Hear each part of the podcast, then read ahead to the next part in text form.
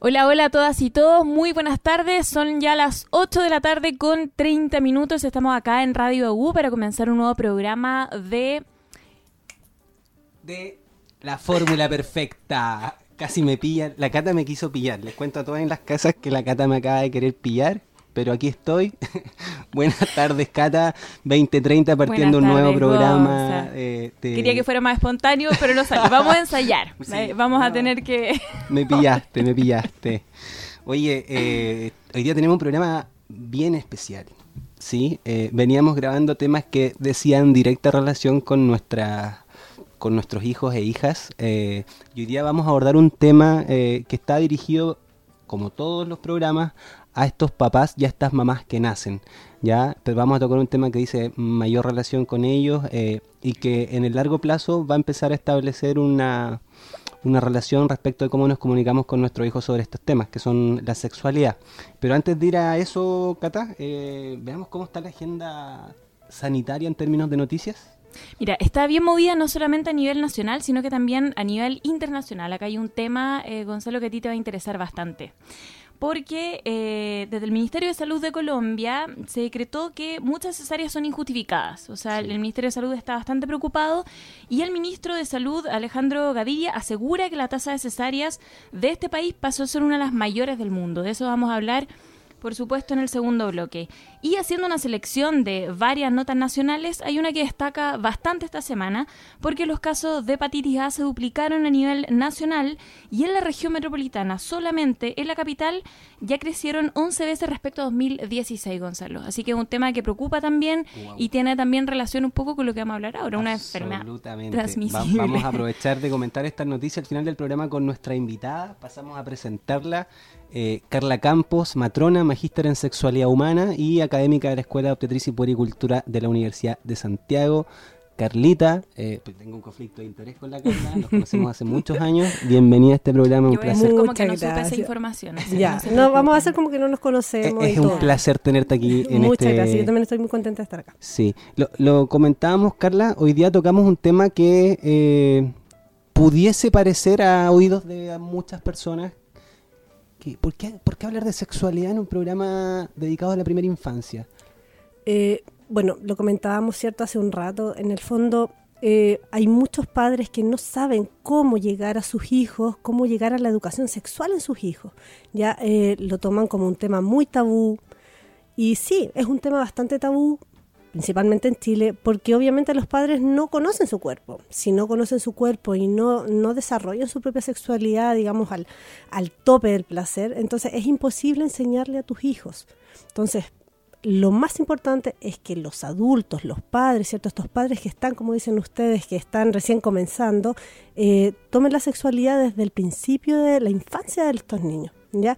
Los niños son personas, por lo tanto también son seres sexuados, que descubren su sexualidad desde los primeros momentos de nacer, con la lactancia, con el apego, todo es sexualidad.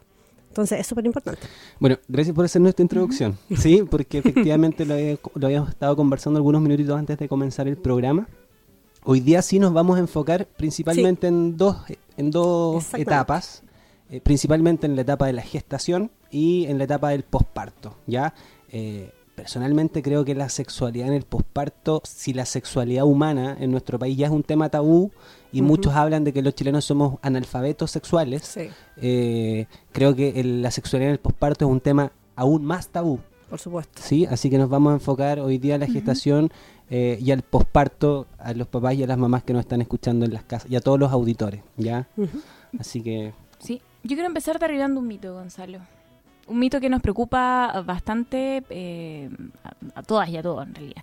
Pero eh, ¿se puede tener relaciones sexuales durante la gestación? Si es así, ¿hasta cuándo? O sea, ¿hasta, hasta qué punto puede ser claro? Ya las relaciones sexuales, ojo, de todo tipo, ya muchas veces decimos actividad sexual como aquí y, la entendemos solamente como la actividad penetrativa, ¿cierto? Lo que tiene que ver con el coito. Y no es así, la actividad sexual es mucho más que eso.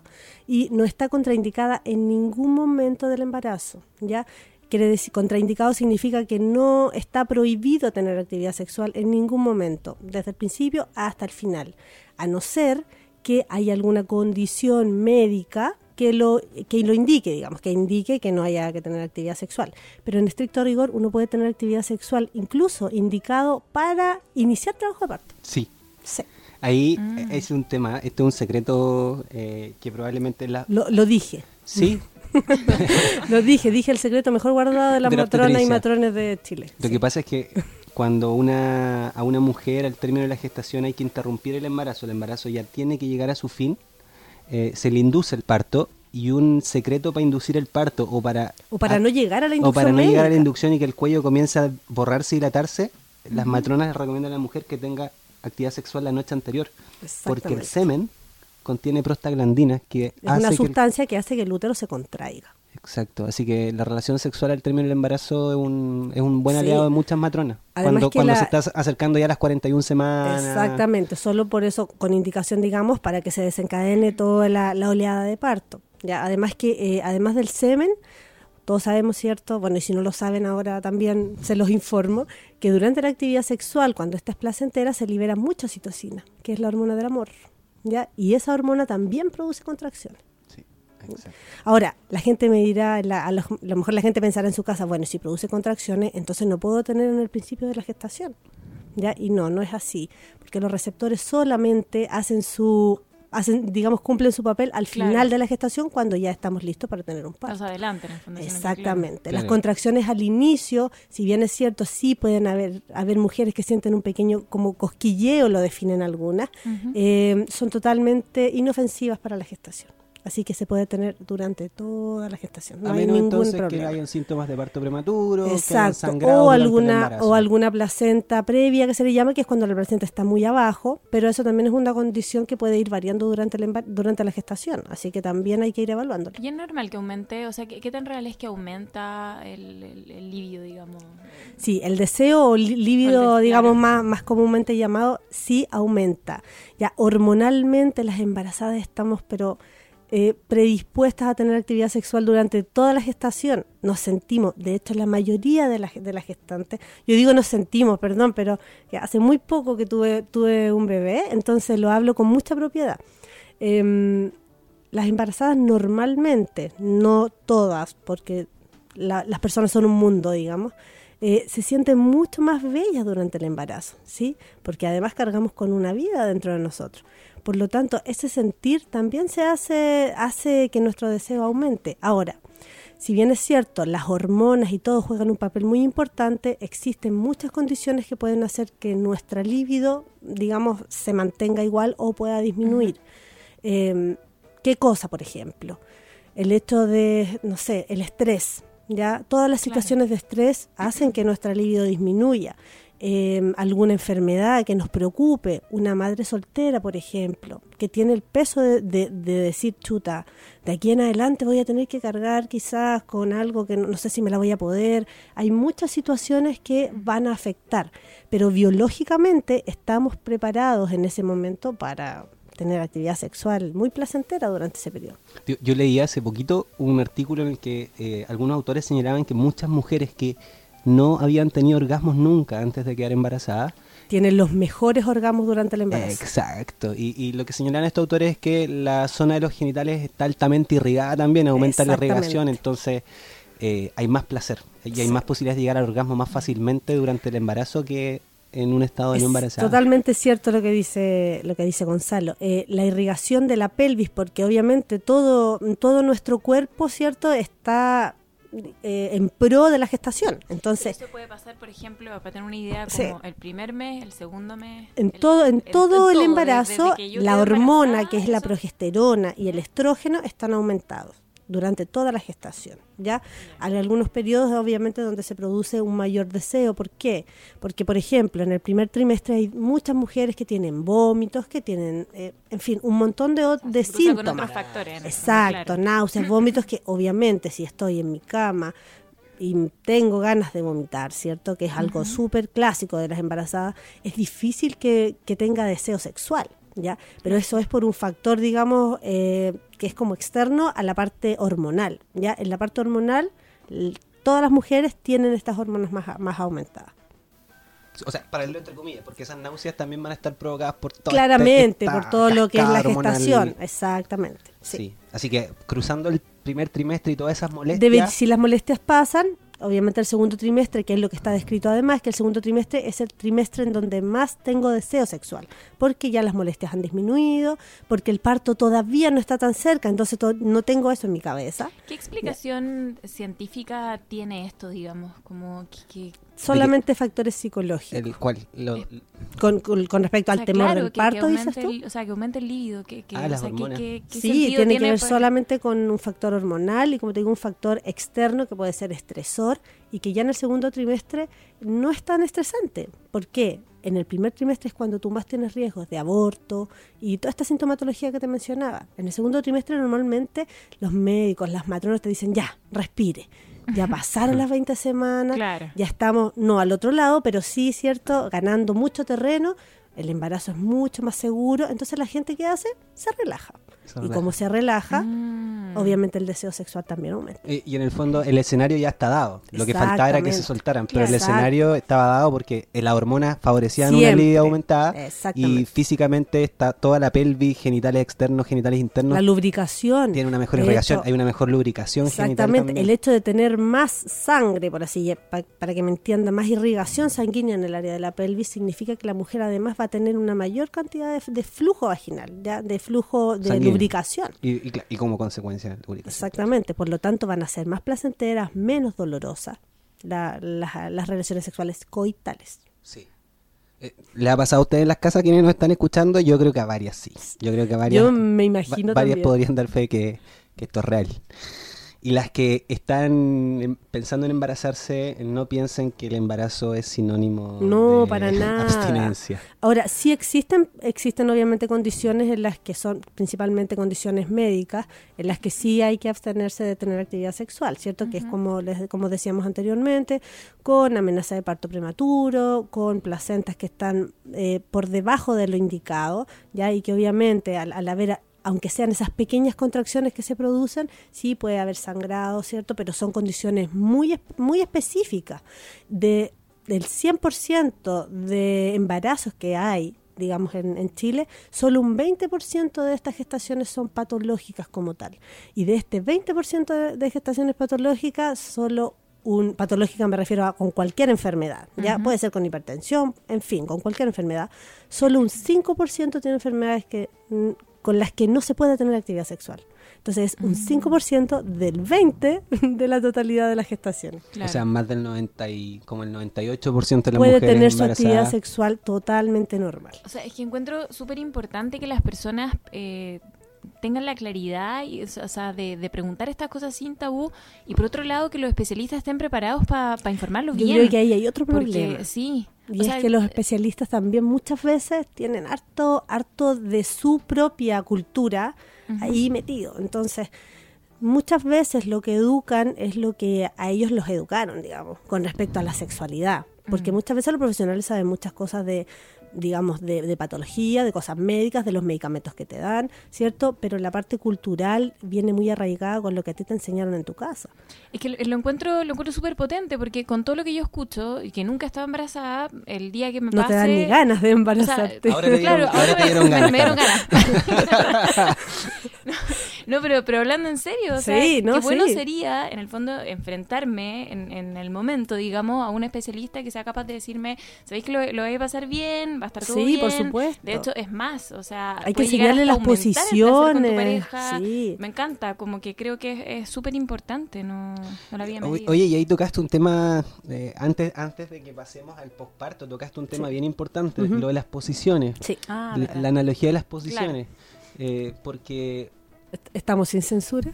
Estamos sin censura. Son, el productor me confirma, espérame, por interno, sí, estamos sin censura, Esto Carla. es, es ciencia y medicina. Sí, Ah, es ciencia y medicina, no, Carla, no así que... No estamos Sí. pasando ningún. Sí, porque en las posiciones, si uno se pone a hablar con las mujeres o con las parejas y hace una encuesta de, oye, ¿cuál es su posición favorita? Es bien poco probable que todos coincidan. Por supuesto, la, la posición va, va a depender mucho de tu gusto personal, pero sí hay algunas posiciones que a las embarazadas les eh, acomoda mucho más. Por la que les incomodan.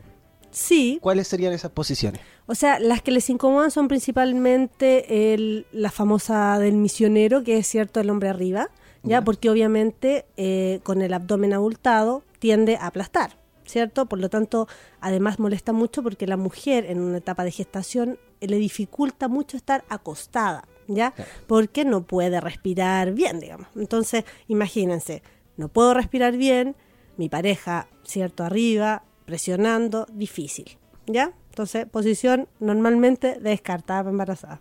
Obviamente, si alguna Sí, le gusta y le acomoda, bien, ¿ya? No está contraindicada, solamente estoy hablando de las que más les acomoda. Ahora, la que más acomoda es como de ladito, ¿ya? Que es como haciendo una, una, es como una cucharita modificada, ¿ya? Porque es como una cucharita, pero que, claro, exactamente, que acomoda bastante porque la penetración no es tan profunda. Entonces, como no es tan profunda, no molesta. ¿Ya? Y la otra que también acomoda mucho a las embarazadas es ella eh, encima. Ojo, estoy hablando solo de embarazadas que tienen relaciones heterosexuales. ¿Sí? Sí. Ya. Pa- Para que lo dejemos claro. ¿Sí? Em, Después aclaras lo otro. ¿Qué pasa con la...? Sí, no. O sea, es más que nada lo dijimos claro porque creo que la hay que hacer siempre una integración de todos, Me de toda la comunidad. ¿sí? Sí, po, Ya, entonces, pero estoy hablando principalmente, me refiero a ese tipo de público de heterosexuales que, tienen una pareja hombre. Em, con la mujer embarazada arriba, porque también ella es la que principalmente ve cuán profundo es la penetración, ¿ya? Entonces, la de ladito ella no puede controlarla, pero la penetración siempre va a ser menos profunda y la encima ella la controla. Oye, yo creo que hay, hay hombres o hom- hombres que están gestando y papás ahora que deben estar diciendo... La, y- y- la postura de la mujer con mujer. No, es que mujer con Ah. mujer normalmente, eh, a ver, normalmente la postura de mujer con mujer se, se centra principalmente en la masturbación durante la gestación, porque es, obviamente también pueden haber otras posiciones que se hacen y no va a incomodar, no es como la, no es como, a ver, no es como el hombre en el fondo, ¿ya? ¿A qué me refiero? No es como el hombre. La mujer normalmente no se va a poder poner arriba de otra mujer, ¿ya? Porque va a dificultar mucho la, la masturbación o el movimiento del clítoris para poder tener actividad sexual. Me- me- no sé si me, me explico, claro. ¿sí? Sí, muy Sí. Entonces normalmente van a ser acostadas con eh, movimientos de clítoris, entonces como que no va a ser muy... Oye, y para cerrar el tema antes Sí. de irnos a la canción, eh, terminar la analogía de las posiciones, porque Sí. en el parto la idea es que ocurra lo mismo, en el fondo, la, la propuesta que uno les hace a las mujeres, eh, y lo hablábamos en, un, ca- en el capítulo que grabamos hace algunas semanas de, de los derechos del nacimiento, la gracia es que la mujer durante el parto, así como en las relaciones sexuales, va identificando cuál es la posición que más la acomoda, y es muy probable que a último minuto, en el momento del expulsivo, cuando la cabeza esté saliendo, ya diga... No, me quiero cambiar de Esa no es posición, mi posición". me quiero sentar, me quiero poner de Exacto. lado, me quiero poner de Ya, cuclilla. eso también pasa mucho durante la actividad sexual en el embarazo. A veces están, están Iniciando digamos, una- iniciando una, acti- un- una actividad, digamos, coital y em, la mujer dice, ay, me, me dolió aquí, ay, me dolió Se da acá". cuenta que esa Entonces posición se que habitualmente no le Exactamente. problema. Ahora sí le va a generar problema, entonces está obviamente en todo su derecho de, de cambiarlo. Aquí la gracia es principalmente la comunicación. Si no tenemos comunicación con nuestra pareja, esto se va a pique. ¿Ya? Y se la pique siempre, no solo en la No sexualidad. solo o las- sea, exactamente, la comunicación es, la- es lo fundamental de, digamos, de una pareja, pero principalmente me refiero a que hay muchas parejas que no conversan entre ellas temas de sexualidad. Entonces, así como, es como ya, así lo hicimos y así lo hicimos para siempre. Claro. Entonces no lo conversamos y la gestación es un cambio absoluto en, en la vida sexual. Me refiero a un cambio absoluto porque lo- por lo mismo, las posiciones van a ser diferentes, hay cosas que nos gustan que ahora no nos van a gustar tanto, ¿ya? entonces hay que educar. Bueno, pero unos meses nomás. Yo creo que también es bueno tomárselo con relajo, ¿no? Por supuesto, Entender hay que que, tomárselo con relajo y tomar lo que es, claro, par- que es parte de la ceder, sexualidad. La- la- el embarazo, el parto, es, es una se- es sexualidad viva. Claro. ¿ya? Entonces, hay que que no sea algo aparte, que sea algo, digamos, continuo, una continuidad Mm. de, de la vida sexual. Excelente. Y bueno, como estamos eh, hablando de sexualidad, hoy día queremos, y recordando que somos un programa que trata de- tiene la camiseta puesta por la música chilena, eh, hoy nos vamos a ir a escuchar una canción. Vamos a escuchar a Javiera Parra y su canción Humedad.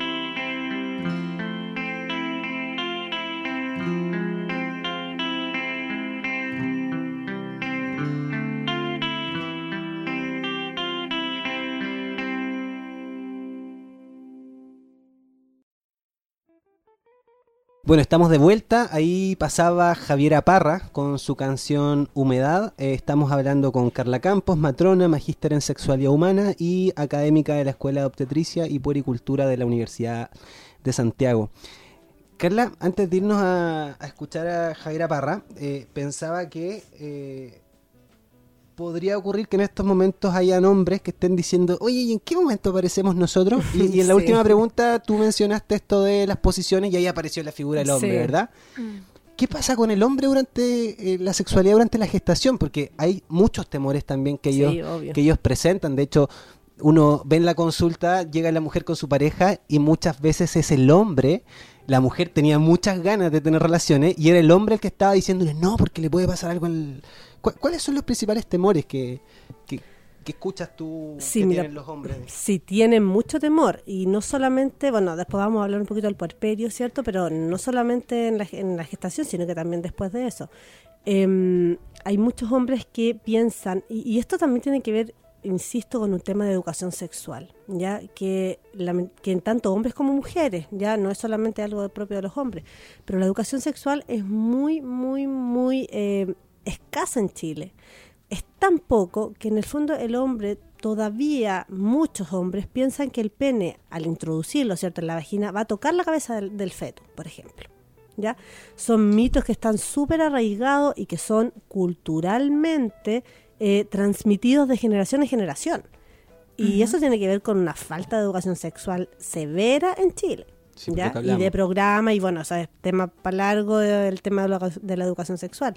Pero tiene que ver con eso. Entonces, es súper importante que los hombres acompañen a sus mujeres en los controles prenatales, en los talleres, en todos los eventos que ellas tengan, ¿cierto? Y que ellos vayan también resolviendo sus dudas. Yo estoy segura que a todos los hombres les asaltan un montón de dudas, pero muchas veces no son capaces de hacerlas.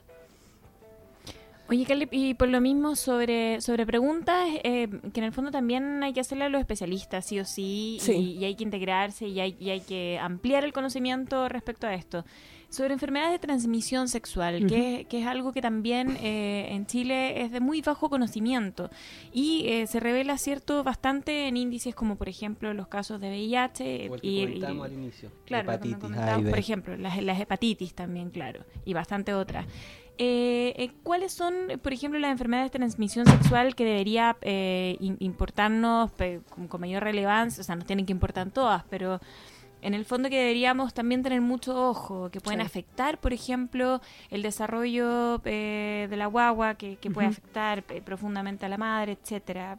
Sí, mira, normalmente, eh, y también es importante ahí la educación un poquito, porque muchas veces vamos pensando en que estas embarazadas tienen una pareja única, ¿cierto? Y muchas veces no es así.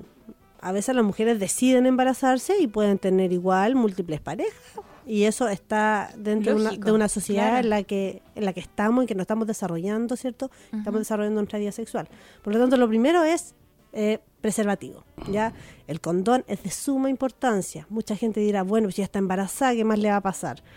No, las enfermedades, las infecciones de transmisión sexual son independientes a la gestación. O sea, Claro, lo- estar los- embarazada. Los bichos no dicen no, tiene una claro, vida está embarazada, o no, mejor, mejor no vamos porque ya está embarazada, busquémonos una no embarazada. No, ya el embarazo no tiene que ver con la, con la, la transmisión sexual que se podría producir eventualmente. ¿ya? Entonces, el condón de partida no es solo para prevención de embarazo, sino que lo más importante para prevención de, inf- de infecciones de transmisión sexual. Eso como punto uno. Sí.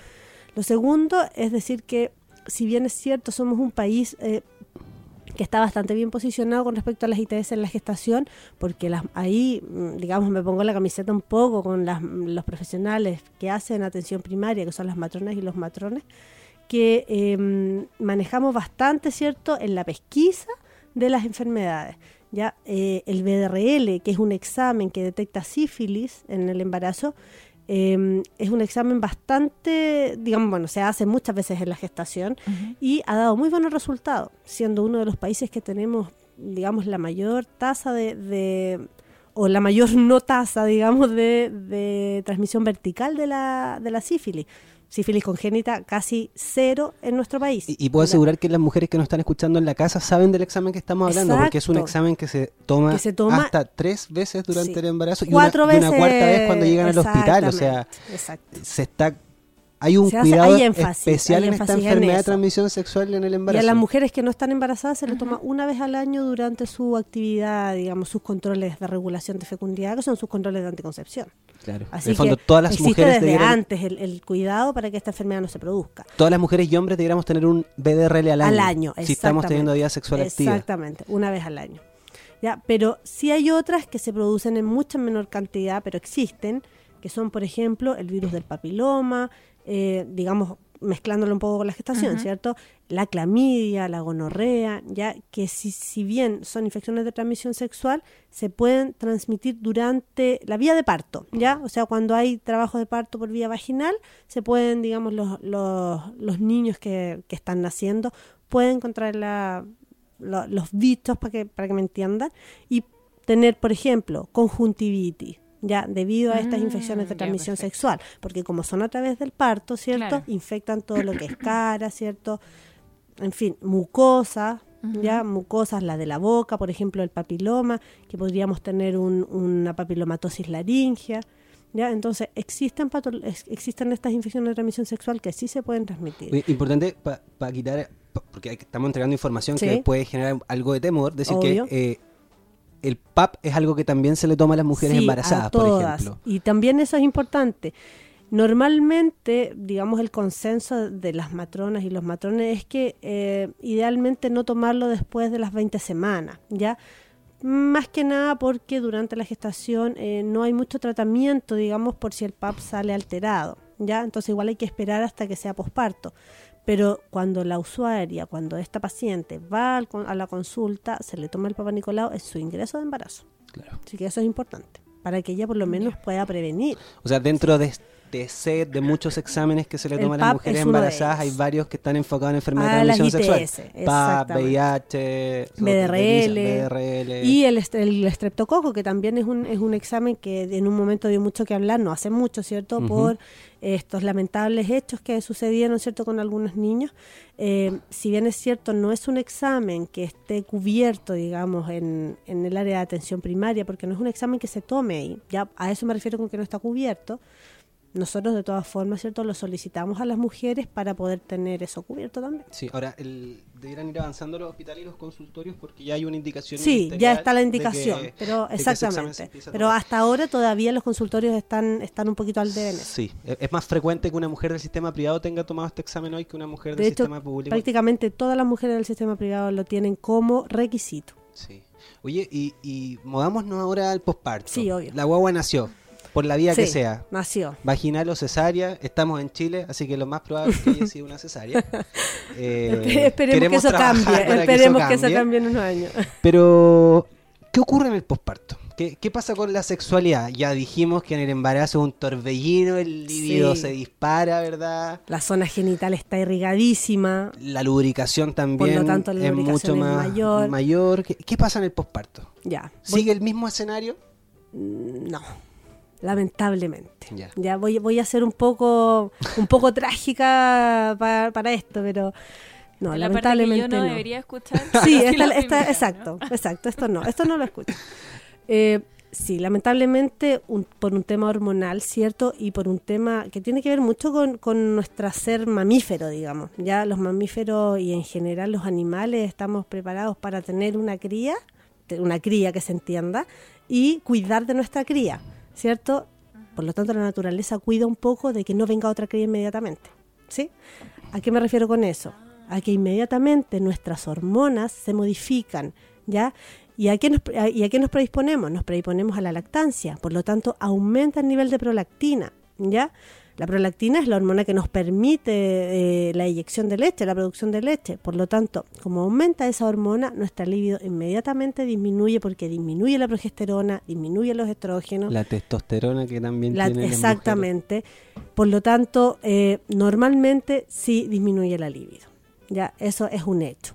Como disminuye las hormonas, disminuye el riego sanguíneo también a la parte pélvica, porque ya no quiero irrigar esa zona, ¿cierto? Ya no es mi, mi eje central. Por lo tanto, voy a tener menos lubricación. ¿Sí?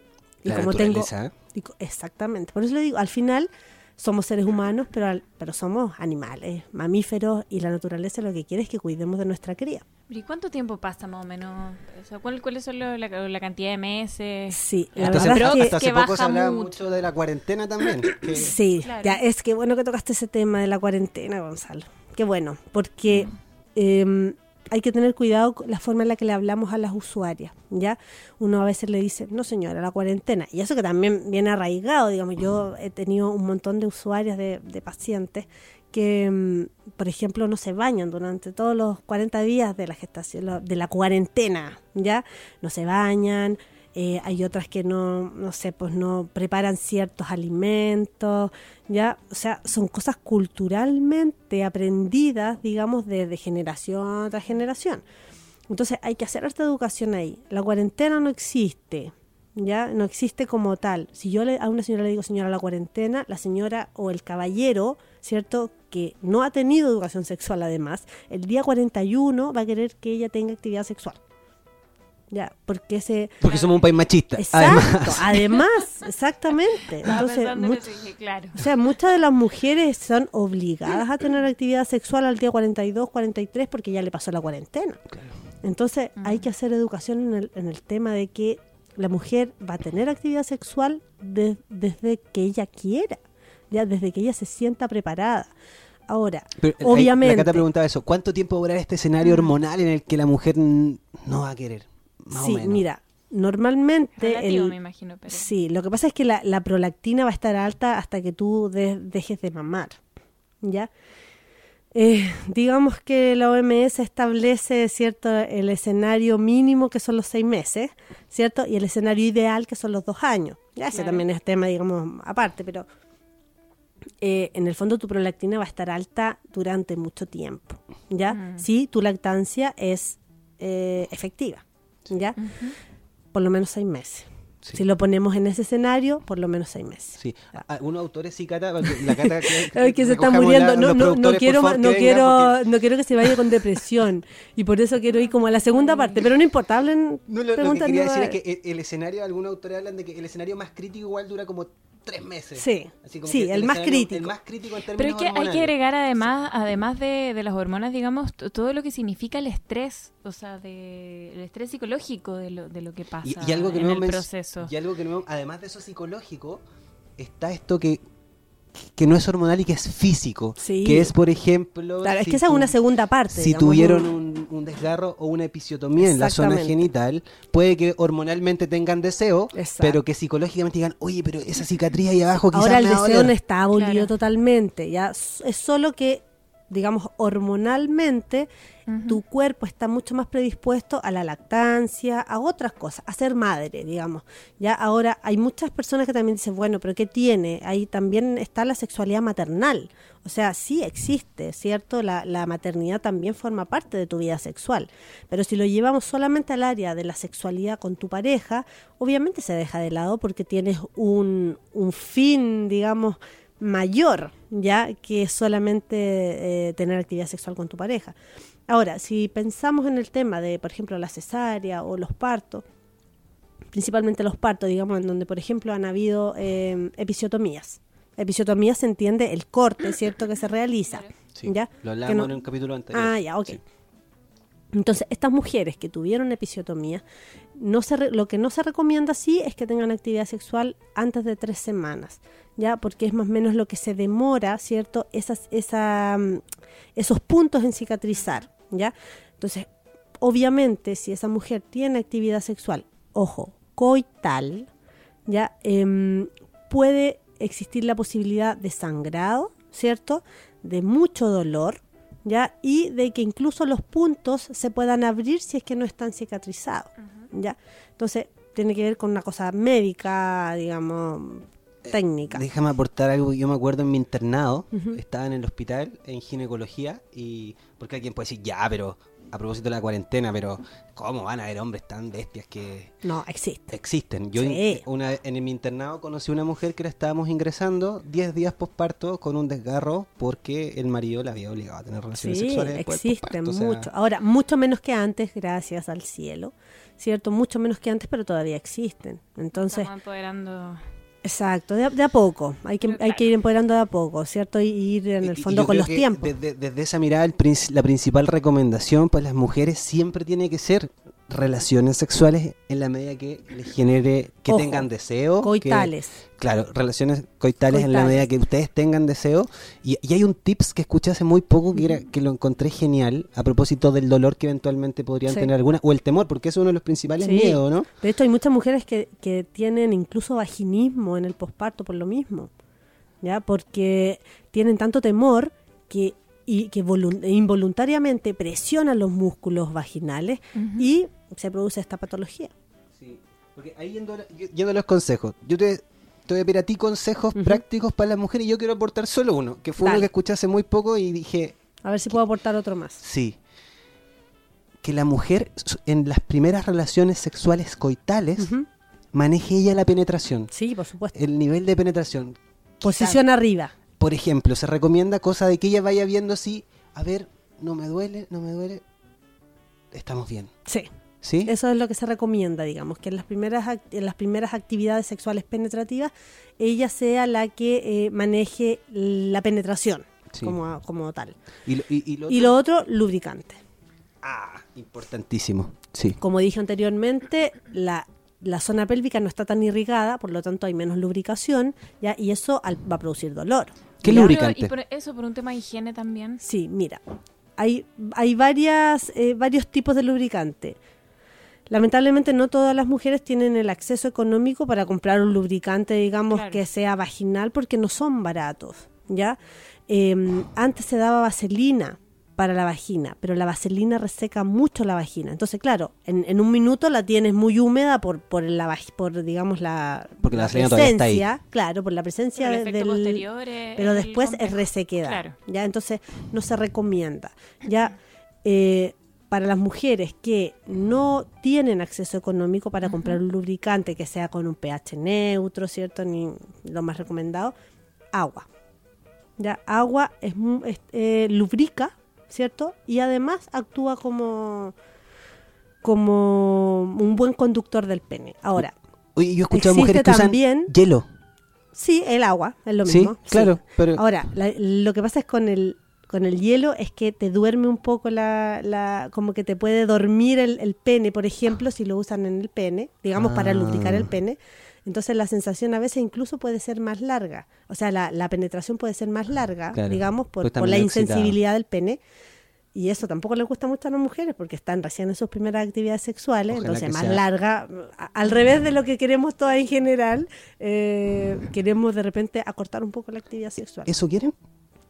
Durante el posparto, en las primeras actividades Ah, sexuales. no, preguntar a las mujeres, que están- estoy descubriendo lo que quieren. po. Acabaste tú. Aquí estoy dando el secreto del éxito. ¿ah? Descubriendo lo que quieren. Sí, eso. Ah, y lo otro, eh, que, eh, bueno, ya, sí, igual lo voy a decir, porque la verdad es que hay muchas mujeres que lo hacen No, no, no, también. no, no, pero dímelo, lo digo primero. po. No, ¿Te lo digo o no te lo digo? eh, saliva. Irme. ¿ya? Saliva. Sí, saliva. La saliva también es un muy buen lubricante. Ah, mira tú. Sí. Oye, qué buenos datos prácticos. Sí, y lo otro, como último, porque yo sé que nos queda poquito tiempo igual, eh, para que las mujeres no se asusten durante la actividad sexual, eh, las mujeres en el posparto que están dando pecho tienden también a secretar leche, ¿ya?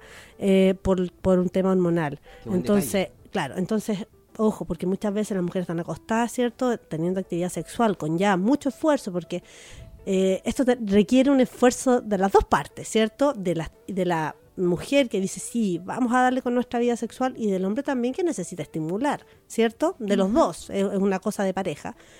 Pero sí, muchas veces la mujer, digamos, puede secretar leche y eso también hay que conversarlo con la pareja, ¿ya? Si no le incomoda, bien. Puede que la leche corra, corra, corra y no haya problema. Pero quizás sí provoca incomodidad, por ejemplo, en él, ¿cierto? Que va a ver que hay algo extraño, digamos, porque para el hombre la lactancia sigue siendo algo... Tabú. Un desconocido, Sí. exacto. Entonces, si es así, eh, puede ser un sostén, protectores, exactamente. Claro. Pero por lo mismo yo creo que es, es fundamental. Y no chupar. Ah, Claro, ¿Ya? claro. Perdón que lo diga así, pero sí. No estimular demasiado.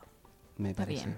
un- un- No, y iba a apelar a la, a la comunicación de pareja. y Yo creo que es fundamental porque todo lo que estamos hablando responde mucho a que eh, a que las personas se comuniquen bien, se digan dónde les duele, dónde no, cu- cuál es el proceso. Comunicación Y por otro lado, claro, tomarlo como una etapa. Yo creo que es importante Sí, transmitirle sí. eso a las mujeres tanto como, como a los hombres, decirles, ¿saben qué? Es una etapa, o sea, es un proceso. Y si uno no lo toma con una buena comunicación, va a haber un estrés, va a haber un aislamiento de pareja, va a haber una depresión postparto probablemente, van a pasar Exacto. un montón de Y si que hay podemos depresión, evitar menos ganas voy a tener. Claramente, ese es el punto. Entonces, la invitación a comunicarse, a preguntarle al médico sin tabú, Sí, exactamente. estar eh, constantemente también, yo creo que descubriéndose como pareja, ¿no? Porque uno se redescubre como pareja en esta etapa.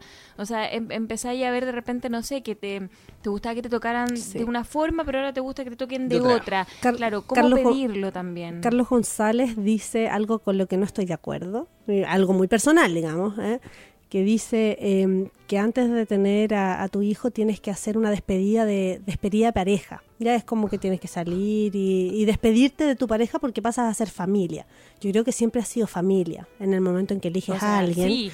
Y lo otro es que eh, al tener, a, a, digamos, a tu hija, hijo, em, lo que tienes que hacer es descubrir, como tú dices, una nueva pareja, ¿cierto? Claro. Una Sí. pareja que, que va a tener sus cambios, que puede ser igual. Y porque ¿sí las es? prioridades en Porque la no todas, ambos cambian también. exactamente, las prioridades van a No, cambiar y con- adaptarse. claro, con, ese es el punto, adaptarse y el tema de los tiempos, porque uno de repente ve que el tiempo es una infinidad, pero la verdad es que después de un tiempo uno perfectamente va a volver a salir, va a volver a tener un encuentro, puede viajar, o sea, la y como yo, vida- exacto, y como yo decía anteriormente, la actividad sexual no solamente es coital, el hecho de abrazarse, ¿cierto? El hecho de acariciarse, de masturbarse mutuamente, también va a influir rico. Exactamente, va a influir en el en la libido, ¿cierto? Y en el deseo sexual de esa pareja. Exacto.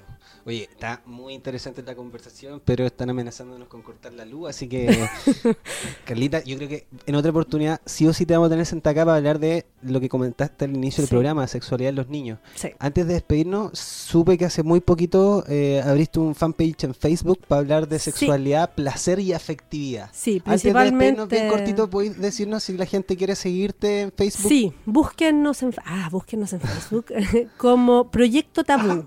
Así se llama. Pro- Proyecto Tabú, sexualidad Tabú. sin censura.